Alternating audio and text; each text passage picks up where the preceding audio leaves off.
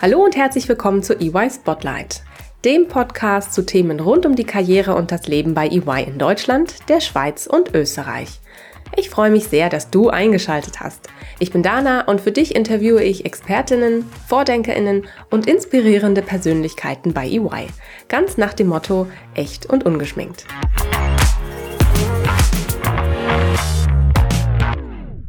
Hallo und herzlich willkommen zu einer neuen Folge EY Spotlight. Wir alle tun es täglich, oftmals unbewusst, denn es liegt in der Natur des Menschen, nämlich Risiken analysieren. Genau darüber rede ich heute mit meinem Kollegen Markus. Manchmal muss man Risiken erst abwägen, bevor sie zu Chancen werden. Das hat auch Markus gemacht und nach vielen Jahren hat er seinen sicheren Hafen verlassen und einen unbekannten Weg eingeschlagen. Auch jetzt segelt er natürlich noch unter der Flagge von EY, aber in einem für ihn ganz neuen Gewässer, dem Risikomanagement. Also von Geldwäsche über Mandatsannahmeprozesse bis hin zu Meldungen über potenzielle Verstöße gegen unseren Verhaltenskodex. Die Welt des Risikomanagements ist wirklich sehr vielfältig. Heute gibt Markus uns einen echten, ungeschminkten Einblick in all die spannenden, aber manchmal auch weniger schönen Facetten seines zweiten Berufslebens. Außerdem verrät er uns, was es bedeutet, nach fast 30 Jahren als Zahlenmensch die Steuerberatung hinter sich zu lassen und voll auf Risiko zu gehen. Lieber Markus, ich freue mich sehr auf unser Gespräch heute. Schön, dass du bei uns bist. Hallo Dana, vielen Dank für die Einladung. Sehr gerne. Markus, wir sprechen heute mal echt und ungeschminkt über das spannende Thema Risikomanagement und deinen eigentlich eher unerwarteten internen Wechsel. Aber erst einmal interessiert mich und vor allem auch die Zuhörerinnen und Zuhörer, wie du damals zu EY gekommen bist und ja, wie du bis heute auch mit EY gewachsen bist. Erzähl doch mal ein bisschen.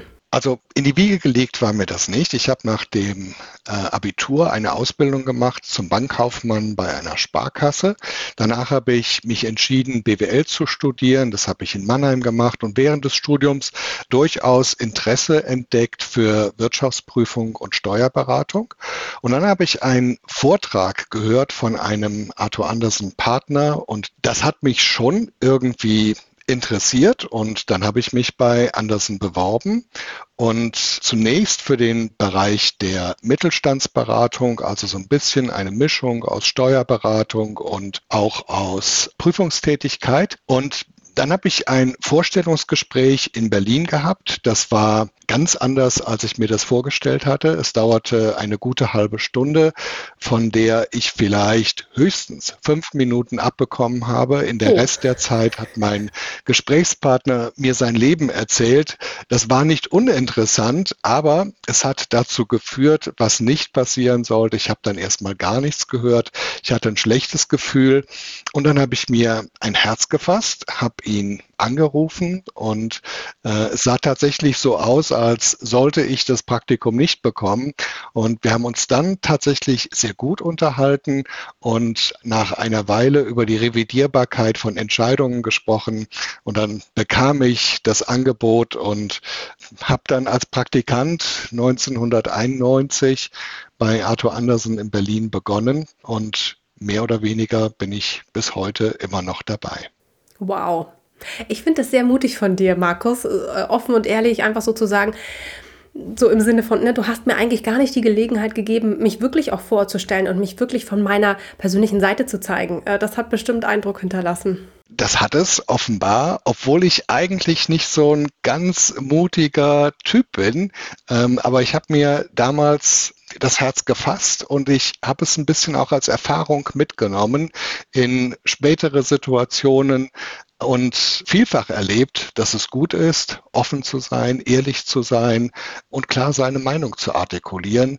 Im Zweifel kommt man damit deutlich besser durchs Leben. Ja, sehr schön. Und jetzt bist du seit fast 30 Jahren bei EY.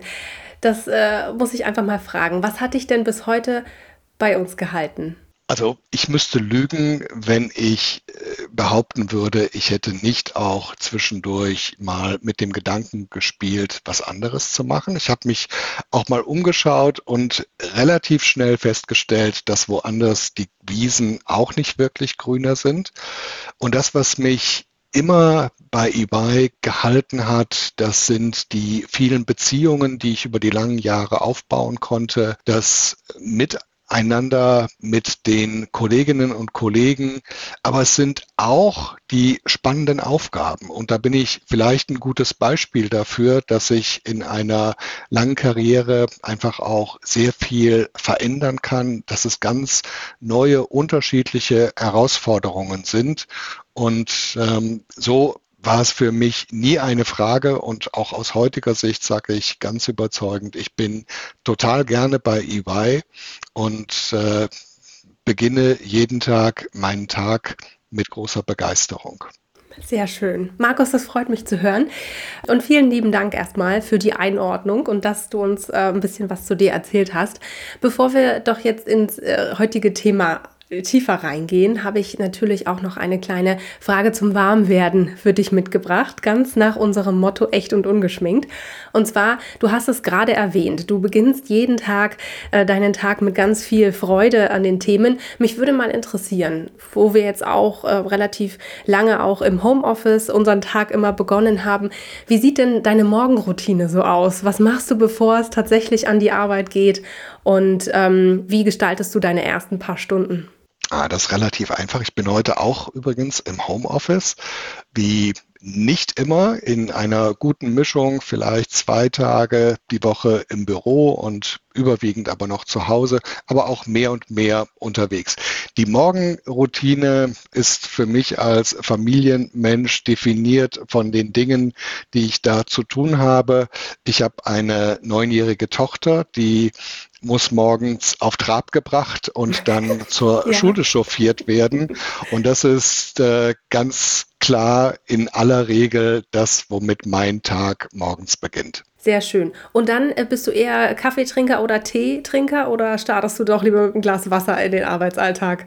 Also ich äh, bin schon Kaffeetrinker. Ich versuche aber ähm, ab mittags keinen Kaffee mehr zu trinken. Sehr schön. Markus, vielen Dank. Kommen wir jetzt mal zum heutigen Thema. Und zwar, du hast es vorhin auch schon erwähnt, äh, du hast in der Steuerberatung dein Handwerk gefunden, bist dort gestartet bei Arthur Andersen und dann auch ähm, bei EY. Wie kam es denn überhaupt zu dem Wechsel ins Riskmanagement oder ins Risikomanagement und ähm, was genau machst du jetzt bei EY? Also für mich kam das tatsächlich eher überraschend. Auslöser war, dass wir strukturelle Veränderungen hatten. Wir haben eine neue regionale Struktur und der Partner, der bis zum Sommer vergangenen Jahres verantwortlich war für das Risikomanagement für unsere Dachregion Deutschland, Österreich, Schweiz, hat diese Aufgabe seitdem inne für Westeuropa. Und damit war die Verantwortung für die deutsche Praxis neu zu besetzen. Als der Kollege berufen wurde für die Europe West Rolle, habe ich ihm sehr herzlich gratuliert, aber ich wäre selbst nie auf die Idee gekommen, dass ich in Frage komme, ihm in seiner Rolle für Deutschland nachzufolgen. Und als ich dann ein paar Wochen später gefragt wurde, ob ich mir vorstellen kann, das Risikomanagement für Deutschland zu verantworten, da habe ich zunächst spontan gedacht, das ist nicht die Aufgabe, die auf dich wartet, weil ich mit diesen Themen in meiner Praxis relativ wenig Berührung hatte. Ich habe dann aber schnell gelernt, dass es vielleicht gar nicht mal darum geht, dass ich jetzt der beste Experte für Risikomanagementsysteme bin, als dass es vielmehr darum geht, dass ich die passenden persönlichen Skills mitbringe, dass ich viel Erfahrung in unserer Organisation habe und vielleicht auch das notwendige Durchsetzungsvermögen. Und dann habe ich eine Reihe Gespräche geführt. Ich habe mir die Entscheidung nicht ganz leicht gemacht und letztlich mich aber voller Überzeugung und gerne entschieden und habe das bis heute auch nicht einen Augenblick lang bereut. Sehr schön. Jetzt bist du ja eigentlich ein Zahlenmensch. Ne? Du kommst aus der Steuerberatung, du hast auch gesagt, du hast mit einer äh, Banklehre angefangen. Da sind ja Zahlen so dein Handwerkszeug gewesen. Fließt das denn in deine tägliche Arbeit jetzt immer noch mit ein oder konzentrierst du dich auf andere Themen innerhalb des Risikomanagements? Ja, also im Risikomanagement habe ich schon auch mit Zahlen zu tun. Vielleicht jedenfalls sehr viel auch mit Daten zu tun. Und auch in der Steuerberatung ist es kein reines Zahlengeschäft, so dass ich weiterhin durchaus mit Zahlen und Daten arbeite, aber das, was ich heute mache, ist schon etwas ganz anderes als in den vielen Jahren zuvor. Da hat sich für mich eine ganze Menge verändert. Ich habe natürlich nicht mehr oder fast nicht mehr mit Mandantinnen zu tun und meine steuerberatende Tätigkeit vollkommen aufgegeben. Das ist nach fast drei Jahrzehnten tatsächlich sehr komisch mhm. und es war für mich nicht einfach. Ich habe meinen größten Mandanten bei seinen Aktivitäten in Deutschland über 27 Jahre betreut, bin wow. also so ein bisschen mit ihm groß geworden und mhm. das loszulassen, das ist in der Tat mir nicht ganz leicht gefallen. Und auf der anderen Seite sind es Herausforderungen, sind es neue Themen, die ähm, ich mit großer Spannung und Begeisterung angegangen bin. Und ich habe das Gefühl, dass das, was ich in den Jahren zuvor gemacht habe, mir heute sehr hilft bei den Dingen, die ich jetzt verantworte. Und auch wenn ich Kunden und Kollegen aus meinen früheren Teams hier und da vermisse, es sind jetzt neue Teams, mit denen ich auch sehr, sehr gerne zusammenarbeite und alles tue, damit wir die Dinge gut weiterentwickeln, exzellenten Service organisieren. Und insofern hat sich für mich viel verändert, aber das, was ich mache, mache ich wirklich sehr gerne mit großer Begeisterung. Toll. Und jetzt sind ja mal so die ersten 100 Tage, ne, sagt man ja mal, die hast du ja längst hinter dir. Also du bist ja in die neue Rolle zum äh, Juli vergangenen Jahres eingestiegen. Was ist denn dein Resümee aus der letzten Zeit, aus den letzten Monaten? Also für mich war das ein sehr spannender Perspektivwechsel. Wenn man in einem Unternehmen so lange tätig ist und ich bin ja ähm, schon gut 20 Jahre als Partner in diesem Unternehmen, dann denkt man eigentlich, dass man alles ziemlich gut kennt und der Wechsel von der Tätigkeit in einem Fachbereich für Mandanten in der Beratung hin zu einer internen Rolle, das war für mich tatsächlich ein, eine ganz spannende Reise und da bin ich bestimmt auch noch nicht am Ende. Ich habe festgestellt, dass auch in ganz anderen Bereichen die Kolleginnen und Kollegen sehr ähnlich ticken. Wir haben da, glaube ich, eine, eine insgesamt ganz tolle Kultur, die mir den Wechsel sehr, sehr leicht gemacht hat. Aber es sind eben andere Themen. Und das ist etwas, was ich aufnehme. Und wenn man zu tun hat mit Themen wie Compliance oder Unabhängigkeit in der Wirtschaftsprüfung, dann besteht leicht die Gefahr, dass Kolleginnen die damit verbundenen Policies und Prozesse eher als nervig, lästig, bremsend wahrnehmen. Und das kann ich gut verstehen, weil ich natürlich auch aus der Rolle dessen komme, der na, an der Stelle damit zu tun hatte, dass es einem eher auf die Nerven gegangen ist. Und da ging es mir früher nicht anders als anderen. Und heute spornt mich das an, die Dinge möglichst gut zu vermitteln und zu vermitteln, weshalb wir bestimmte Spielregeln nun mal brauchen und dass das Risikomanagement sehr modern und smart organisiert wird, so dass es nicht im Weg steht, sondern die Kolleginnen und Kollegen bestmöglich unterstützt. Und mhm. das treibt mich an. Schön. Und was, was musstest du denn für neue Kompetenzen auch entwickeln? Oder welche, welche Kompetenzen braucht es denn ähm, für diese Rolle, die du jetzt inne hast, die du vielleicht vorher nicht gebraucht hast? Also ich glaube, noch etwas mehr als früher brauche ich in der Rolle heute starke Nerven. Oh. Dann, wenn, wenn die See mal etwas stürmischer wird. Mhm. Man muss versuchen, dann andere nicht zu verunsichern, sondern mit Struktur und Führung auch in an knifflige Situationen heranzugehen. Risikomanagement hat mit sehr vielen Themen zu tun. Besonders präventiv können wir sehr viel erreichen, zum Beispiel bei der Auswahl der Mandantinnen zu helfen, der Mitarbeiterinnen oder der Technik. Um Risiken für EY gering zu halten. Wir helfen auch, dass unsere Mitarbeitenden in unseren Büros oder auf Reisen gut geschützt sind. All das, glaube ich, können wir präventiv sehr, sehr gut organisieren. Aber dann gibt es auch Situationen, wo wir reagieren müssen, wo wir schnell reagieren müssen, Krisensituationen, dann heißt es, einen kühlen Kopf zu bewahren, die Situation objektiv zu bewerten und zu schauen, dass wir auch schwierige Entscheidungen auf Grundlage unserer gemeinsamen Werte sehr sicher treffen. Und das ist auch Teil meines Tagesgeschäfts. Da gehörte ja die Corona-Pandemie bestimmt auch mit zu deinem Tagesgeschäft. Ja, also das ist so und war auch vorher schon etwas, woran ich mitgearbeitet habe. Ich war zuvor unter anderem verantwortlich für unser Büro in Berlin und da hatte ich schon viel damit zu tun, wie wir dann Maßnahmen konkret vor Ort umsetzen. Wie gehen wir um mit Abstandswahrung, Maskenpflicht, Meetings, Veranstaltungen und so weiter? Wie organisieren wir dass das Impfangebot, was EY den Mitarbeitenden unterbreitet hat.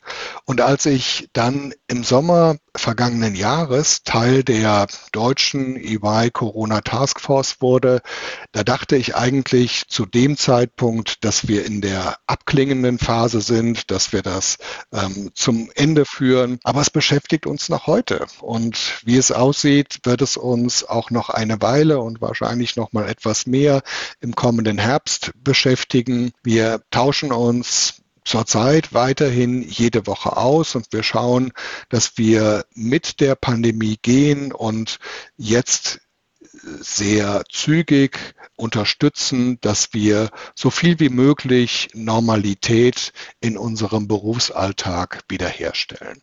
Das heißt nicht, dass alles wieder so wird oder werden müsste, wie es in der Vergangenheit war. Wir haben auch schon vorher flexible Arbeitsmodelle geboten und wir gehen davon aus, dass alle Kolleginnen und Kollegen sehr eigenverantwortlich in der Zukunft ähm, für sich und in ihren Teams entscheiden, an welchem Ort sie arbeiten. Danke, Markus, für den Einblick in deinen Berufsalltag.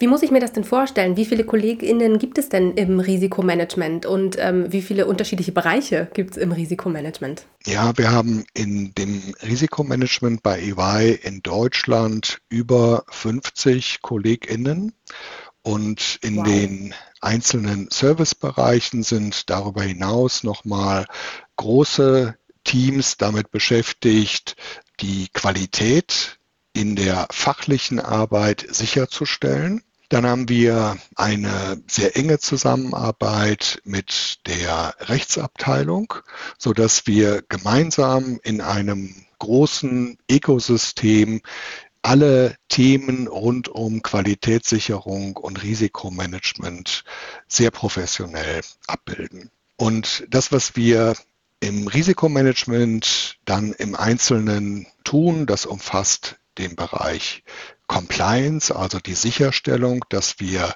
alle gesetzlichen Anforderungen als Unternehmen erfüllen, zum Beispiel im Bereich der Geldwäscheprävention oder bei Risikoeinschätzungen im Rahmen des Mandatsannahmeprozesses.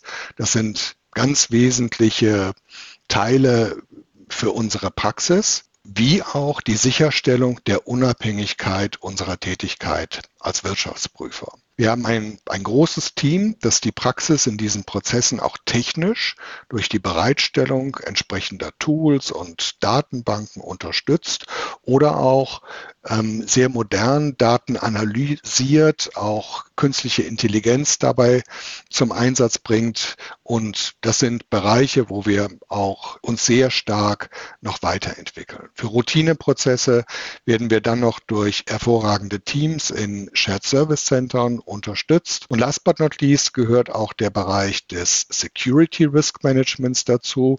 Da geht es um die Frage, wie wir sicherstellen, dass unsere Kolleginnen im Arbeitsalltag nicht in Gefahr geraten, entweder in unseren Gebäuden oder auf Reisen oder bei Veranstaltungen. Auch das ist etwas, ähm, wo wir präventiv viel tun können, um alle KollegInnen bei EY bestmöglich zu schützen. Wow, das klingt nach sehr umfangreichen Aufgaben. Sag mir mal, wie behältst du denn da den Überblick? Also das muss ich nicht. Ich versuche den Gesamtüberblick zu behalten, aber ich muss nicht in jedem Detail der Experte sein. Ich habe ganz tolle Kolleginnen, die die jeweiligen Bereiche mitverantworten und ich schaue, dass wir da im Team gut zusammenspielen und dass wir uns dort weiterentwickeln, wo Potenzial besteht, noch besser zu werden und tauche dann natürlich überall da, wo es notwendig ist, auch gerne in einzelne Themen mit ein. Und jetzt mal ganz offen, wir sind ja hier unter uns, Markus. Ne?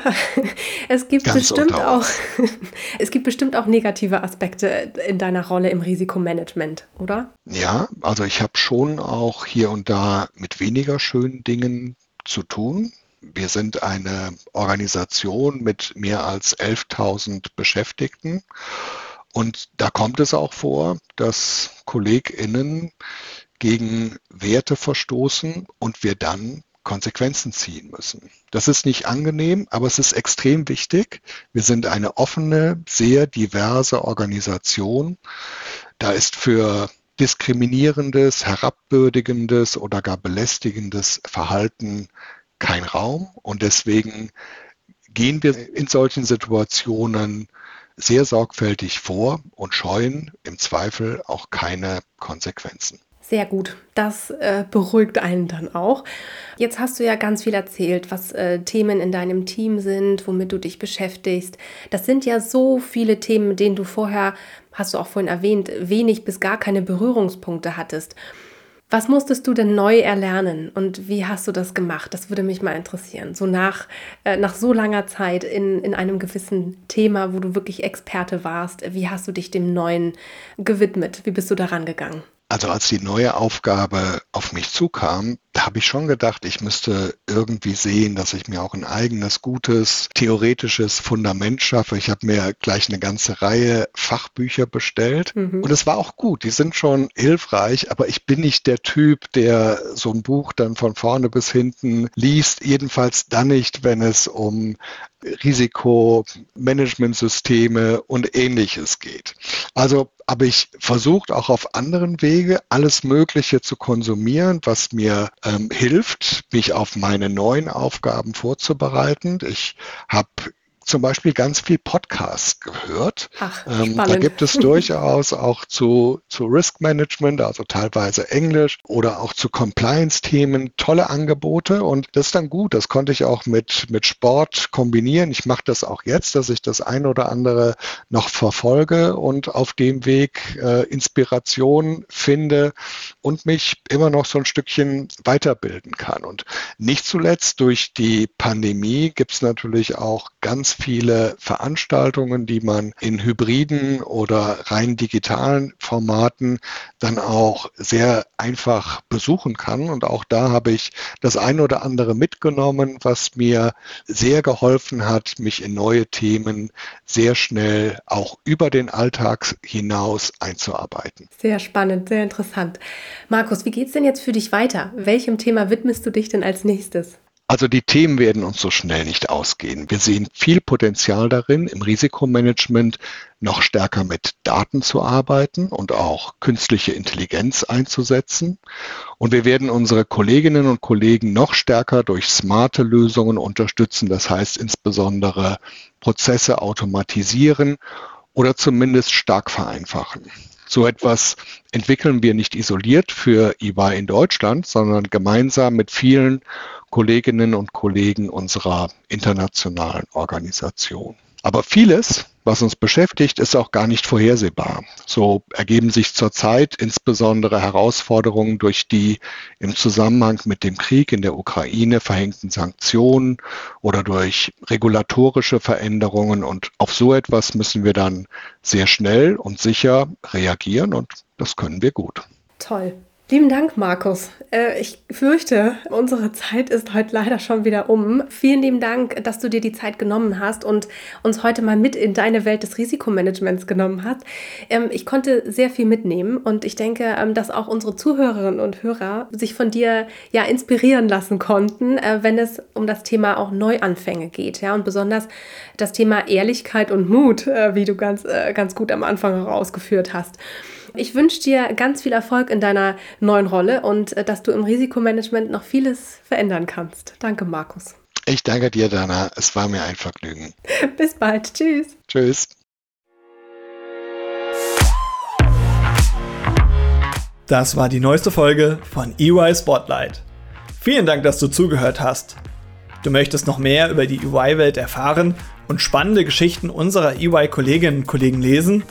Dann schau mal auf unserem Karriereblog vorbei und hole dir wertvolle Insights. Den Link dazu findest du in den Show Notes. Bis zur nächsten Folge von EY Spotlight.